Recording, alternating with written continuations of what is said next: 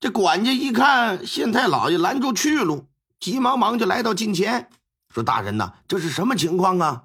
啊，本官与唐老爷虽说不是朋友，但唐老爷几十年来呀，为洛阳的经济发展可谓是做出不少的贡献。本官呢，身为洛阳的父母官，代表洛阳几十万百姓，我要感谢感谢他。如今这唐老爷要落叶归根。我自然得是送他一程啊！哎呀，一听说县太爷要给送行，那管家自然不敢说别的，赶紧的跟夫人汇报呗。是夫人呢也同意，说这是光宗耀祖的事于是啊，这唐大方棺材所在的那辆驴车旁边就燃起火烛来了，烧起了纸钱。烧到一半的时候。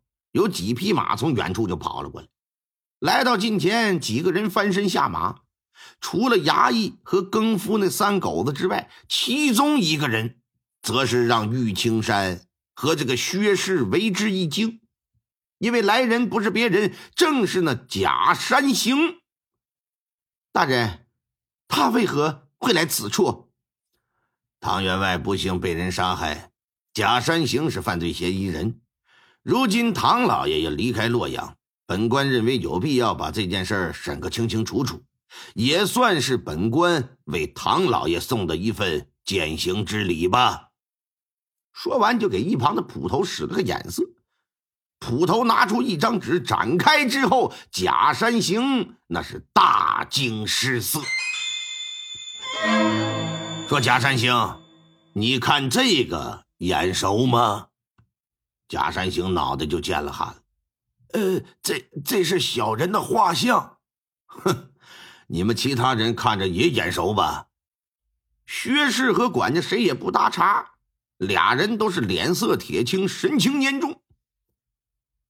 县太爷双手高举，说：“太祖武皇帝膝下共有二十六子，其中第七子啊，乃是齐王朱福。”封地在山东青州，因早年与太祖南征北战，立下很多功劳。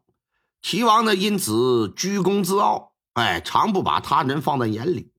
太祖驾崩之后，惠宗文皇帝继位削藩，齐王这就被软禁了。而待到太宗皇帝继位，念及兄弟之情，不仅放了齐王，还给他恢复了封号和封地。然而齐王啊，不知感恩，竟暗自招兵买马，寓意造反。那时节，齐王手下有一文一武两个臣子，堪称是他的左膀右臂。文臣叫真水流，武臣叫方大唐。啊，二人见太宗皇帝雄才大略，是不世出的明主啊，不愿意与贼为伍。怎奈上贼船容易下贼船难呢？为了能够脱身，为了能离开齐王，能够有一个好的生活，二人便密谋杀了齐王。所用手段呢，便是吸血蝙蝠。杀死齐王之后，这真方二人带着齐王横征暴敛而来的巨额财物，潜逃到了洛阳。一个化名为假山行，另一个化名为唐大方。开始在洛阳做生意，本官说的可有错呀？一听这陈年旧事往出这么一摆，假山星脸跟死人似的，双腿一软，扑通一声，可就跪倒在地了。老爷拿手一指那画像，说：“用吸血蝙蝠杀人，看似很高明，但很快还是被发现了是人为所致。”齐王虽然有谋逆之心，但终究没有造反之时啊！杀害皇亲国戚乃是死罪，自然是要追究的。见齐王两个心腹不知去向，朝廷就断定他们是凶手，于是发下海捕公文，全国缉拿真水流和方大堂。这就是三十年前海捕公文上真水流的画像。真水流。你还不赶紧老实交代！此时的假山行，也就是真水流，跪在地上是瑟瑟发抖，一见事已至此，这瞒不住了，只好是如实交代。说三十年前呢，我和大唐我俩来到洛阳，拿出一部分钱财均分了，用来投资做生意的本钱。剩下的钱由于太多了，不好藏啊。通过商议呀，就在大唐他们家建了一座二层的佛楼，然后在楼里边建了一地下的密室。将所有财宝全部存放在里头，密室的门锁呢？我俩单独谁去也打不开，必须是两人同时到场，同时开启。开启的方式也挺机密的，啊，需要呃他的指纹和我的脚掌纹对应在一起，这才行。我们二人在青州时啊，就是生死之交，后来一起杀死了齐王，到了洛阳，情谊那就更深了。但是方大堂的人野心太大，明明他生意做的已经非常好了，可是他不满足，还要继续扩大规模。缺少资金的他呀，就希望打开密室取些钱财，但我没同意。一来害怕被人发现招来杀身之祸，二来觉得他有点贪得无厌，赚钱没够吗？我这一次两次拒绝还好，时间长了，方大堂可能就觉得。我是为了侵吞独有所有财宝，这是对我怀恨在心。方大堂死的前一天呢，他派他管家到我府上，说是要请我吃饭。想到近来与方大堂关系挺紧张，有必要修缮一下呀。既然他都主动派人来请我，我自然没有拒绝的理由。于是我就来了。饭桌之前呢，他和他夫人频频向我敬酒。还和我谈过往青州的一些往事，我也是不胜唏嘘，挺感慨，也没多想，只寻思呀，喝个痛快。结果我这一喝就醉了。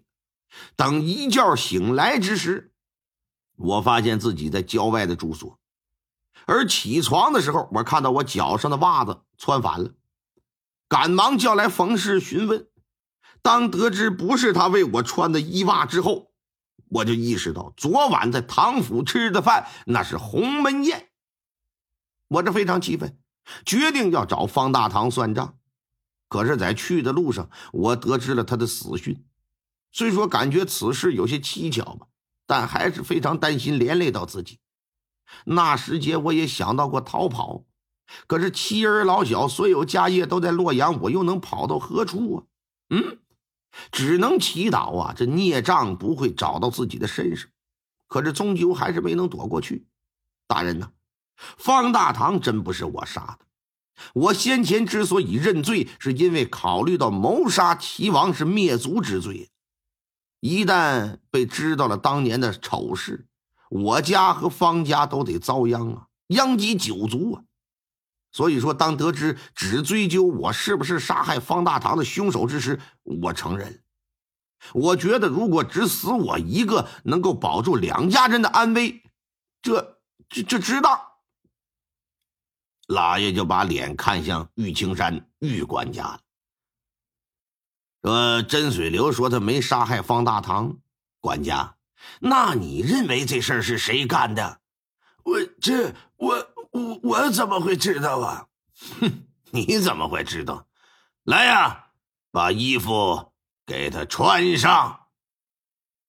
给捕头使了个眼色，捕头一挥手，俩衙役是不容分说，就把呀在真水流他们家找到那件带血的衣服套在了管家的身上，然后叫来京夫，说：“三狗子。”你看看他这个样貌，像不像那天的真水流啊？嘿，老爷您别说啊，还真像。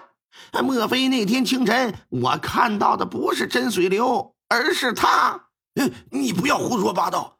我怎么会杀自家老爷？大人，大人，你可万万不能听他谗言呐！你是不会杀他，可是他被杀这事儿却是你们一手策划的，本官。说的没错吧？